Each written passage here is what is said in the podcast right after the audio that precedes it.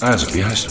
Die Spoil-Susan. Es ist mehr oder weniger so ein kleiner, dreckiger Genrefilm. Sie finden alles incredible und awesome. Dieser Film ist so schlecht. Ja, es ist doch nur für eine Nacht. Mehr nicht. Das langweilt mich jetzt schon. Du kannst dich auch mal auf was Neues einlassen. Ich bin alleine mit Leo und Brad. You know the best of the best on the opposite side of the table. Ich habe das Prinzip Podcast jetzt verstanden. Fritz. Die Spoil-Susen. Eine Fritz-Seehilfe. Mit Anna Wollner und Celine Güngler. Herzlich willkommen bei der ersten Folge von Die Spoil-Susen, eurer Fritz-Seehilfe für Filme und Serien. Von uns gibt's ab jetzt jeden Donnerstag Tipps und aber auch Warnungen, äh, welche Filme und Serien ihr euch reinziehen solltet und bei welchen ihr euch das Geld lieber sparen solltet. Wir, das sind Filmexpertin, Filmauskennerin, Film- und Serienkritikerin Anna Wollner. Hallo?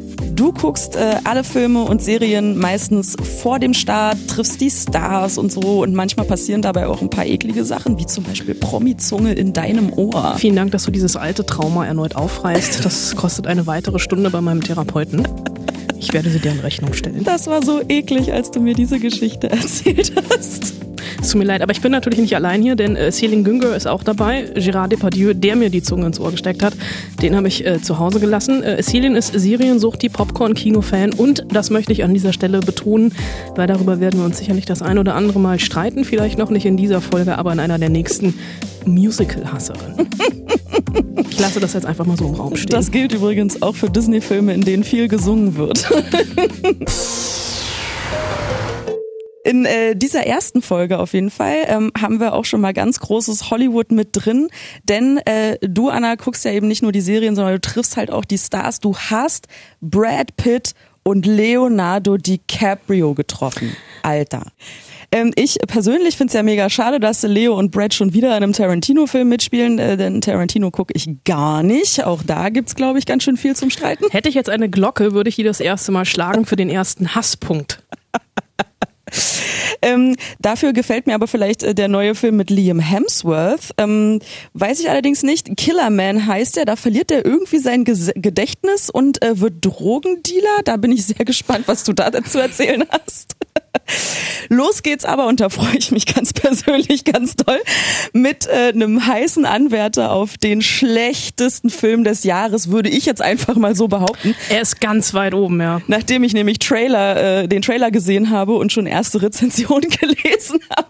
Und ganz ehrlich, wenn ich mir dein Gesicht so angucke, Anna, äh, dann äh, könnte ich recht haben, oder? Ja, dieser Film hat eine kleine Entstehungsgeschichte. Er gehört zu einem Compilation-Film-Franchise, äh, das irgendeine Stadt I Love You heißt. Hat angefangen 2006 mit Paris Je t'aime. Da waren unter anderem Regisseure dabei wie Tom Tikva, wie Gus van Sant. Und äh, jetzt kommt Berlin I Love You. Der wurde vor zwei Jahren gedreht.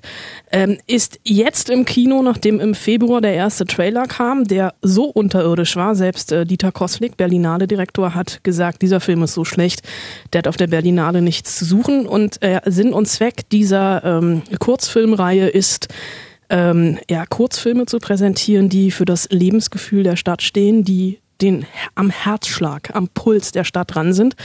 Und ich würde sagen, Berlin I Love You schafft es in keiner Episode.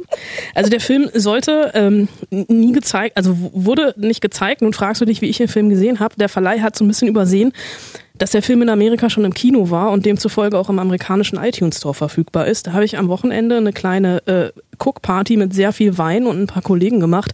Wir hatten sehr viel Spaß, weil immer, wenn du denkst, es wird nicht schlechter, wird es schlechter. Es sind zehn Episoden. Eine davon ähm, ist von Till Schweiger inszeniert mit Mickey Rourke und Tony Garn. Und das ist wirklich Fremdschämen hoch 10, denn die treffen sich an einer Hotelbar. Also Mickey Rourke, 66, 67 Jahre alt, Tony Garn, ich glaube Mitte, Ende 20, war mal Ex-Freundin von Leonardo DiCaprio, wenn ich mich richtig erinnere. Also sehr, sehr großer Altersunterschied. Und dann kommt es zu folgendem Dialog. Also, wie heißt du? Ich kann alles erfinden. Ist das wirklich wichtig? Nichts ist wichtig. Okay, dann suche ich mir einen aus. Wie wär's mit Heather? Ich hatte meine kleine Tochter als ewig her, die ist Heather. Ich habe sie nie kennengelernt. Und ich habe einen Vater. Was für ein Zufall. Wie hoch schätzt du deine Chancen gerade ein? 50-50?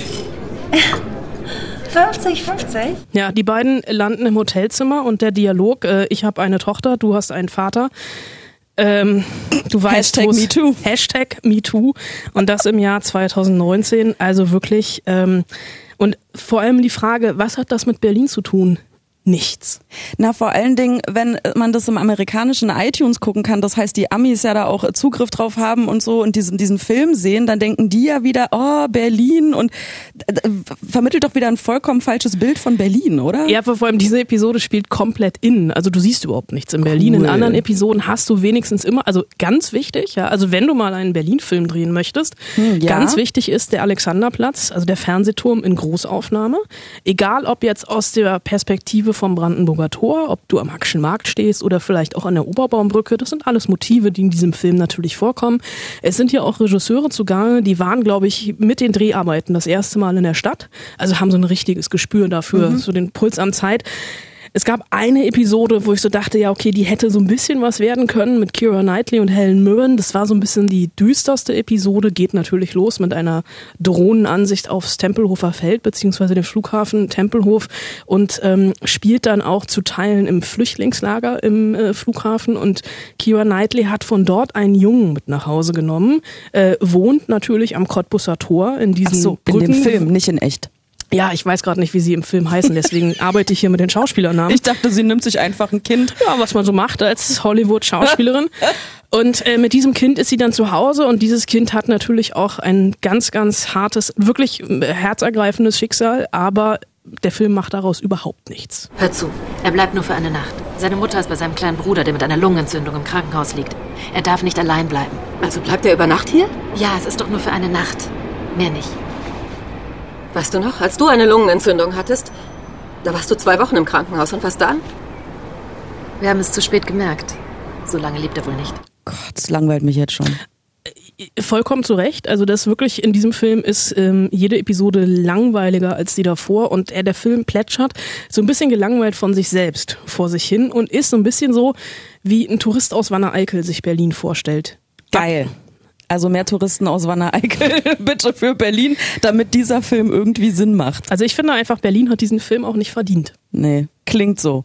Gut, also ein Film, den ich mir definitiv nicht angucken werde oder einfach nur so zum Spaß. Aber dafür sind wir ja auch da. Du hast jetzt in diesem Moment 15 Euro gespart. Ja, geil. Krieg ich die plus, Hälfte? plus Popcorn und Cola natürlich. Also eigentlich 20 bis 23 Euro gespart. Ich nehme 10 Prozent. Okay, wollen wir dann mal äh, zum nächsten Film kommen? Also schlechtesten haben wir jetzt schon abgehakt. Liam Hemsworth. Ist ein was? Drogendealer, der sein Gedächtnis verliert und durchdreht oder was? Ähm, naja, nicht so ganz. Also er ist eigentlich Geldwäscher von Hause aus Juwelier und ist so ein bisschen als, ähm, als Bote zwischen der Drogenmafia und der Geldwaschmafia unterwegs und wäscht einfach also das Geld sauber, indem er äh, das mit Drogen eingenommene Geld bei Juwelieren in Goldbarren umtauscht. Und er hat einen sehr, sehr guten Freund, der heißt Skunk, also Liam Hemsworth selbst heißt Mo. Hier sind es ausnahmsweise mal Namen, die ich mir gemerkt bzw. aufgeschrieben habe. Und die beiden wollen so ein bisschen am Onkel von Skunk vorbeiarbeiten, der eigentlich die Fäden in der Hand hält und haben einen sehr, sehr großen Deal äh, und wollen Kokain auf eigene Faust kaufen, tappen aber so ein bisschen in eine Falle, liefern sich eine Verfolgungsjagd und einen Autounfall später ist Mo ein äh, Geldwäscher und ähm, Schrägstrich Drogendealer mit Gedächtnisverlust. Kommt deine Erinnerung wieder? Das Koks hier haben wir korrupten Cops geklaut, Mo. Die uns umlegen wollten. Und bevor wir es los sind und gehen können, hat vielleicht mein Onkel die Idee, dass es leichter wäre, uns umzulegen, als aufzuräumen. Ich bin ein verfickter Drogendealer? Nein, du bist ein Juwelier und Geldwäscher. Und wie kommt ein Juwelier an das da? Wir sind Freunde, ich brauchte deine Hilfe. Es ist mehr oder weniger so ein kleiner, dreckiger Genrefilm, der sehr, sehr viel mit Versatzstücken des ähm, Genres spielt. Ähm, Liam Hemsworth als Racheengel, der dann irgendwann auch noch eine Machete in der Hand hält. Und dieser Film hat natürlich den einen oder anderen Twist, über den ich nicht reden werde, weil ich äh, bin ja keine Spoilsuse, beziehungsweise ich bin eine Spoilsuse. Aber was diesen Film so ein bisschen auszeichnet, ähm, also es ist jetzt nicht die neueste Idee, ne? Halt irgendein Bösewicht, der sich nicht mehr daran erinnern kann, dass er eigentlich was böse macht. Ja, in der Tat. Böse macht, das hatten wir schon öfter, auch mit Geheimagenten, die sich nicht mehr daran erinnern können, dass sie als Geheimagent unterwegs sind. Aber ähm, die Kamera hier ist eigentlich ganz cool, weil die ständig in Bewegung ist und auch so ein bisschen so mit Subjektiven spielt. Also du bist immer so ein bisschen aus der Sicht von Mo mit dabei und auch wenn er sich nicht mehr dran erinnert. Also als er im Krankenhaus irgendwie aufwacht und nicht mehr weiß, wo er ist, was er hier eigentlich macht und warum das Ganze, ähm, sind die Bilder halt so ein bisschen unscharf. Und dadurch bekommt das irgendwie so eine Subjektivität, die mich dann an der einen oder anderen Stelle schon so ein bisschen hatte. Und das Ganze ist auch noch nicht digital gedreht, sondern analog, also wirklich noch auf 16 Millimeter, hat deswegen einen sehr, sehr alten Look. Also der Film sieht aus, als sei er 20 Jahre alt, ist Mhm. er aber nicht, weil vor 20 Jahren war Liam Hemsworth, ich glaube, im Kindergarten. Also, aber warum sollte ich mir den dann angucken, wenn ich eigentlich Bock habe auf 3D und äh, 4K und keine Ahnung was? Also das find, weiß ich jetzt nicht, warum ich mir dann so einen pixeligen Film angucken soll. Der ist ja nicht pixelig, der ist grobkörnig. Der ist ja nicht, also der ist. Der, Grobkörnig. Das ist was anderes. Pixelig ist, wenn du dir auf Kinox.to irgendwas anguckst, was wir natürlich nie tun. Aber äh, du kannst dich auch mal auf was Neues einlassen. Nein, der Mensch ist ein Gewohnheitstier. Kann ich dafür 20 bis 23 Euro ausgeben oder bin ich hinterher enttäuscht? Also du bist wahrscheinlich hinterher enttäuscht, weil du ähm, außer, oh Gott, jetzt fällt mir dein Lieblingsfilm gerade nicht ein. Na, Interstellar. Genau, außer Interstellar solltest du für nichts 20 bis 23 Euro ausgeben. Okay, Alle anderen. klar. Also wenn du so schmutzige, raue Gangster-New York-Thriller magst oder Liam Hemsworth und oder Liam Hemsworth, kannst du 20 bis 23 Euro dafür ausgeben. Wo ist sein Bruder? Das frage ich mich ja eigentlich. Wer will denn Liam Hemsworth? Chris Hast ist du doch viel geiler. nicht gesehen? Wo wir jetzt gerade schon mal von äh, Superhelden und Avengers und so äh, geredet haben, nein, wir reden jetzt nicht über die Avengers, das äh, haben wir vor dem Podcast schon lange durch. Ähm, wir reden jetzt über andere Superhelden und zwar in einer Serie, die da heißt The Boys. Kann ich Ihnen sonst noch irgendwie helfen? Ich komme direkt auf den Punkt. Ich habe gehört, was Robin passiert ist. Du bist kein Einzelfall. Hunderte sterben jährlich als Kollateralschäden durch Subs. Und da kommen wir ins Spiel, um den Wichsern den Arsch zu versohlen, wenn sie durchdrehen. Also Soups sind keine Suppen, sondern die Superhelden, Ja. Die, Weil es mit Suppen auch schön wäre. die offensichtlich keine Rücksicht äh, auf Verluste nehmen, wenn sie äh, Leute retten oder Katzen vom Baum retten oder wie auch immer. Ja, wenn sie denn mal Katzen vom Baum retten würden, denn diese Superhelden hier, die retten keine Katzen vom Baum, die sind in erster Linie auf ihren eigenen Vorteil bedacht, auf ihr eigenes gutes Aussehen und sind so ein bisschen, also diese ganze Serie The Boys ist so ein bisschen so die Anti-Avengers, beziehungsweise ähm, so ein bisschen angelegt an, oder hat den Ansatz der Watchmen. Es ist sehr, sehr anarchistisch und wir haben hier eine, äh, ein Unternehmen, die äh, Wort International heißen sie, glaube ich, die äh, mehr oder weniger die Superhelden vermarkten, die sich dafür kümmern, also A, darum kümmern, dass sie Aufträge haben, die aber auch Filmverträge an Land ziehen, die dafür sorgen, dass sie auf Müsli-Packungen sind, dass sie ihre eigenen Klamottenlinien haben und nebenher ein bisschen die Welt retten, wenn es sich denn lohnt. Aber diese Superhelden, die hier The Seven heißen, die sind sehr, sehr nicht umsichtig. Also sie nehmen einfach Kollateralschäden in Kauf und einer, der das wirklich am eigenen Leib ähm, zu äh, spüren bekommt oder dem ja, mehr oder weniger die Freundin im wahrsten Sinne des Wortes aus den Händen gerissen wird, ist der Elektrofachhändler Yui. Der ist so ein bisschen so der vertrottelte Nerd, der ähm, gerade dabei ist, sein Leben geregelt zu bekommen, auch weil er eine Freundin hat die er dann relativ schnell nicht mehr hat. Die wollen sich nämlich auf der Straße voneinander verabschieden und dann kommt aber einer vorbei, der sehr, sehr schnell unterwegs ist, der unsichtbar unterwegs ist und da steht die Freundin einfach im Weg. Es macht einmal Klatsch, die Freundin liegt verteilt auf der Straße rum und er hat tatsächlich noch die Hände von ihr in der Mein Hand. Gott, nicht so explizit, bitte. Die Serie ist ab 18 freigegeben. Sie Ah, ist ja. ein bisschen gewalttätig, vielleicht hätte ich das vorher sagen sollen. es tut mir leid an Liegt dieser Stelle. verteilt auf der Straße rum. Na klar. Ich habe mich erschrocken. Ich habe mich so erschrocken, dass ich zurückgespult und die Folge, äh, die die Stelle nochmal geguckt habe. Also einmal, weil es so eklig war, aber weil es halt auch, es kam so aus, es kam wie Kai aus der Kiste. Ich habe damit wirklich nicht gerechnet. Äh, das war ein äh, doch etwas schockierender Moment und dieser Yui trifft dann auf die Gruppe The Boys, ähm, die wir gerade eben schon gehört haben. Und da ist der Anführer ähm, der Butcher oder der Metzger, der von Karl Urban gespielt wird. Und die machen einfach, äh, versuchen diese Superhelden, diese vermeintlichen Superhelden ein bisschen auf den Boden der Tatsachen zurückzuholen, beziehungsweise zu erden, zu verfolgen und sich vielleicht auch ein bisschen zu rächen. Das Ganze lebt tatsächlich, finde ich, ähm, von dieser äh, Demaskierung des Superheldengenres. Ja, wir feiern alle die Avengers etc. Aber äh, so toll ist es eigentlich alles gar nicht, was die, was also zumindest die Superhelden hier machen. Es gibt auch eine großartige MeToo-Episode mit einer jungen Nachwuchs-Superheldin, die ihr ganzes Leben lang davon geträumt hat, Mitglied dieser Seven zu werden und dann an ihrem ersten Arbeitstag ein anderer stirbt. Sie äh, darf quasi einspringen, Starlight erstmal auf dem Klo vom Captain America Verschnitt dazu gezwungen wird, ihm einen zu blasen. Mhm. Ähm, und also es geht dann tatsächlich auch so ein bisschen um die Identität des Superhelden an sich. Und ähm, die zweite Staffel ist schon tatsächlich in Auftrag und ich muss ganz ehrlich sagen, ich freue mich drauf. Wie viele Folgen gibt's und wo kann ich das sehen? Das Ganze läuft auf Amazon Prime und hat acht oder zehn Folgen. Ich glaube, es sind zehn. Und Carl Urban ist ja der Pillar aus Star Trek, korrekt? Genau, das wäre tatsächlich jetzt der Grund für dich, das zu gucken. Allerdings, da wurde ich hellhörig. Und Simon Peck hat auch eine kleine Nebenrolle. Okay, das ist der äh, Scotty aus Star Trek sozusagen. Korrekt. Erst, also naja.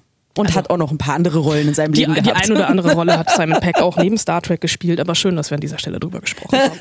Star Trek kriegt mich immer. Also The Boys, äh, ja, okay. Ich wusste, dass ich dich damit triggern Klingt kann. ganz gut. So, und dann, wenn wir schon mal bei Stars sind, äh, hast du ähm, die Stars des neuen Tarantino-Films getroffen. Beziehungsweise du warst in einem großen Raum, hast du schon gesagt, mit vielen anderen Journalisten. Zweimal. Ich habe die einfach ausgeblendet, die anderen, ist doch klar. und dann hast du gedacht, ich bin alleine mit Leo und Brad. Ja, wobei ich auch gar nicht weiß, ob man wirklich mit den beiden alleine sein will, ähm, weil so frisch sind die auch nicht mehr. Ähm, habe ich das gerade? Ich habe es gerade gesagt. Das ist vollkommen okay. Ey, ich, ich war früher dazu. harter Leonardo DiCaprio-Fan. Mein ganzes Zimmer war voll mit Postern und zwar so zu Romeo und Juliet Zeiten. Ja. Fand ich tatsächlich besser, als ich Titanic das erste Mal geguckt habe. An dem, der kam ja donnerstags raus. Ich war samstags mit Freundinnen im vollbesetzten Multiplex der Stadt. Es war was ganz Besonderes, weil dieses Multiplex erst ein paar Wochen vorher aufgemacht hat. Gefühlt war das ganze Dorf in Saal 5. Das ganze Dorf. Alle heulen als Leo untergeht.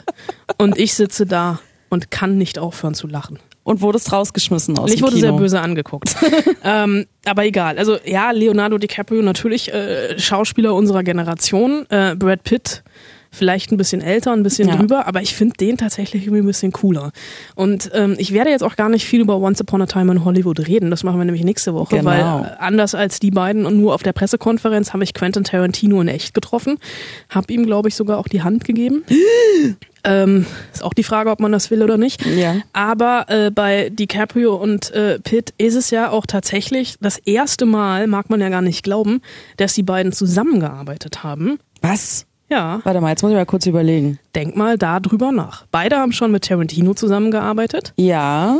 Aber beide haben noch nicht zusammen zusammengearbeitet. Und wenn es zwei Hollywood-Schauspieler im Moment gibt, die man ja noch als Star betiteln könnte oder die dieses Star-Charisma noch haben, sind es die beiden. Und während Selin Güngör noch immer die Stirn runzelt, in Falten legt und darüber nachdenkt, ob sie Brad Pitt und Leonardo DiCaprio schon mal gemeinsam vor, einer Ka vor der Kamera gesehen hat, in einem Film, hören wir einfach mal rein, was DiCaprio darüber gesagt hat, zum ersten Mal überhaupt mit Brad Pitt zusammenzuarbeiten. It was an incredible ease and comfort getting to work. Es war sehr angenehm, mit Brad Pitt zu arbeiten.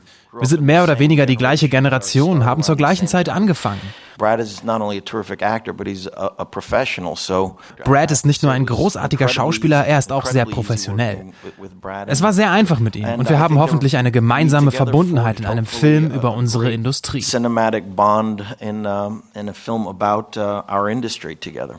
Du bist kurz eingeschlafen. Warte, vielleicht kann dich das, was Brad Pitt gesagt hat, wieder aufwecken. I would agree. It was great, great ease and, and really great fun. I had, I had a great laugh with him. And Ich kann ihm da nur beipflichten. Es war ungezwungen und sehr spaßig. Wir haben viel gelacht. Es tut gut zu wissen, dass auf der anderen Seite des Tisches der Beste der Besten sitzt und mit mir die Szene bestreitet. Wie Leo schon gesagt hat, wir haben eine ähnliche Geschichte, ähnliche Referenzpunkte und Erfahrungen. reference points. We kind of came on at the same time. We've been going through this at the same time. I hope we get to do it again. It was great fun. Bist du wieder wach? Schläfst du noch? Worum geht's? Ja, ich dachte es mir fast. Alter, ne? ey, das ist ja so, als würde ich mir bei den Blu-rays die Extras angucken und äh, Making of und hey Brad, wie hat dir der, wie hat dir die Zusammenarbeit gefallen? Ja, total geil. Ey, it was awesome, incredible. Oh my god. Hey Leo, wie hat dir die Zusammenarbeit mit Brad gefallen? Oh my god, it was incredible, awesome. Oh. So, soll ich dich jetzt noch ärgern und dir jetzt noch vorspielen, was Brad Pitt über die Zusammenarbeit mit Quentin Tarantino gesagt hat? Na komm. Quentin Quentin ist ein Purist und das heißt keine Computereffekte. Es war beeindruckend, diese Detailvielfalt zu sehen, die nur von ihm kommt. Nicht nur die Werbeanzeigen aus der Zeit, selbst in den Schaufenstern der Läden, Dinge, die niemandem auffallen werden, Radiosendungen oder Bücher aus der Zeit. Es war derart detailliert und wir rauschen einfach dran vorbei. Es ist wirklich etwas Besonderes, den Hollywood Boulevard so zu sehen. Auch wenn, oh my God. Auch wenn du jetzt ein bisschen mit den Augen rollst, da sieht man mal so ein bisschen oder man kann daraus hören, was Quentin Tarantino wirklich für ein Perfektionist ist in seinen neuen Filmen. Denn Once Upon a Time in Hollywood spielt Ende der 60er Jahre in Hollywood. Also er lässt wirklich eine Ära der Filmgeschichte wieder auferstehen. Aber lass uns doch da nächste Woche drüber reden. Okay, da reden wir nächste Woche drüber. Wir können jetzt hier nicht zwei Wochen Podcast in eine packen. Das funktioniert nicht. So. Okay, ich habe das Prinzip Podcast jetzt verstanden. Also, Fakt ist, sie haben wahnsinnig gerne alle miteinander gearbeitet. Ähm, sie finden alles incredible und awesome und Quentin Tarantino ist ja sowieso ein Genie. Ja, äh, um das Ganze jetzt noch mehr zu entwerten, als du es gerade getan hast, die waren, glaube ich, beide total pisst, dass auf beiden Pressekonferenzen, also sowohl in Cannes auf der Welt, also einen Tag nach der Weltpremiere, da war es tatsächlich so, diese Pressekonferenzräume sind sehr, sehr klein.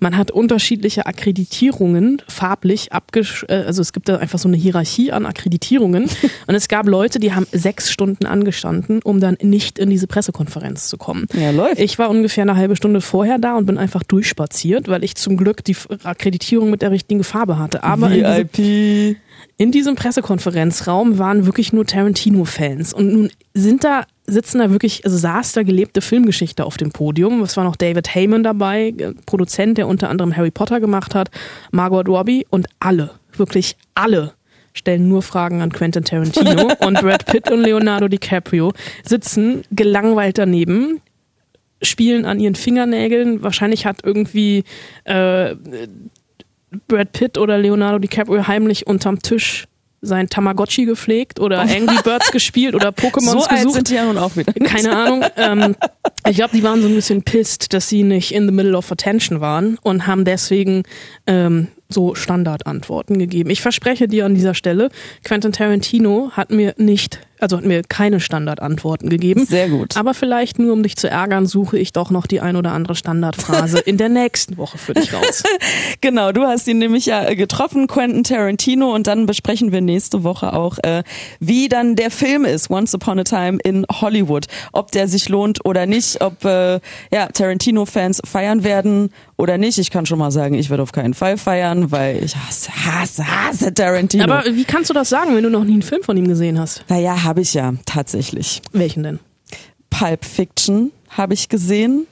Ich habe dann diesen, das ist ja auch so geil, ich kann mir, Inglorious Bastards habe ich gesehen. Ach, diesen Nazi-Film, ja. Diesen Nazi-Film. Äh, dann wurde ich gezwungen, den ein oder anderen Film Kill Bill, glaube ich, musste ich auch mal gucken. Ähm, ich, Aber dann hast nein. du fast alle gesehen, weil der Mann hat nur neun gemacht. Ja, das sind ja nicht fast alle. Also Anna, die Hälfte. drei. Was ist hier mit diesem Romance-Film da? Den habe ich auch gesehen. True Romance, den Ja. hat er aber, glaube ich, nur produziert. Ah, das war der andere. Das war der andere. Rodriguez. Robert Rodriguez. Ja, die mag ich beide nicht. Okay.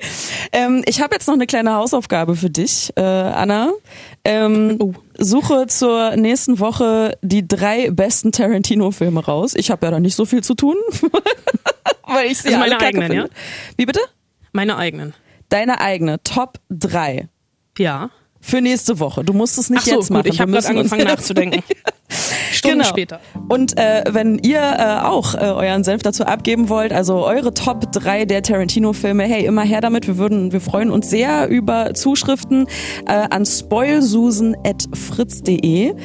Und da sind wir auch schon am Ende. Das war die erste Folge der Spoilsusen. Wir hoffen, das hat euch gefallen. Abonniert's gerne auf iTunes, auf YouTube oder halt dem Podcatcher eurer Wahl. Schreibt Bewertungen, lasst einen Daumen da. Ihr wisst, wie's läuft. Ich bin Selin Güngör. Ich bin Anna Wollner. Bis nächsten Donnerstag. Ciao.